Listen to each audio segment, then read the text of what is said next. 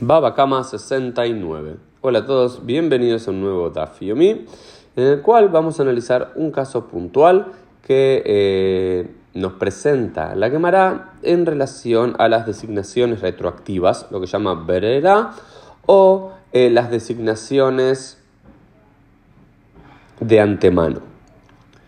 ¿Cómo es el caso? Aparece así en la Gemara. Dice así: Rabbi Yehuda Omer. Rabbi Yehuda dice. שחרית, בעל הבית עומד ואומר, כל שילקטו עניים היום יהיה הפקר.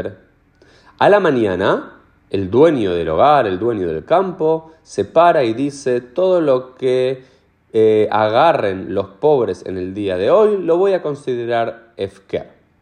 ¿Por qué es esto? Según la Torah, Levítico 23-22, los pobres tienen permitido todos los días levantar y recoger ciertas espigas, ciertos cereales de los campos al piadín, según la ley, no hay ningún problema. Las esquinas de los campos, las gavillas olvidadas cuando los recolectores que estaban trabajando se las olvidan y algunas otras cosas más, lo que se llama leket pa, está permitido que los pobres lo puedan levantar. Entonces, ¿por qué necesitaría el dueño de la, del hogar, del campo, decir que todo es efker, que todo lo que los pobres levanten está permitido porque se lo considera efker sin propiedad? Es decir, él eh, renuncia a la propiedad para que los pobres puedan levantarlo sin ningún problema, si ya la Torah se lo permite. Y la Gemara dice, hay muchos pobres que no son expertos en las leyes del Leket, PA, los tres tipos de espigas y de cereales que pueden levantar sin robarle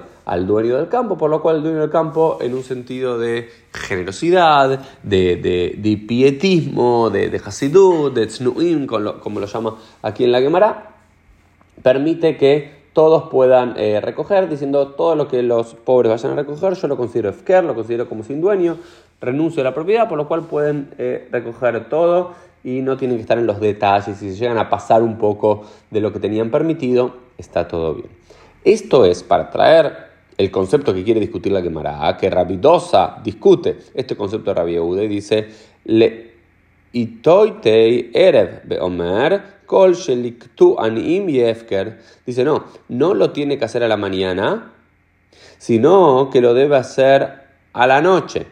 Y a la noche el dueño del campo debe levantarse y decir, todo lo que recogieron en tiempo pasado, no, todo lo que recogerán a la mañana, dice. Todo lo que recogieron durante el día los pobres, yo lo considero como si fuese Efker. Esto es lo que la Gemara llama Bereira, que es designación retroactiva.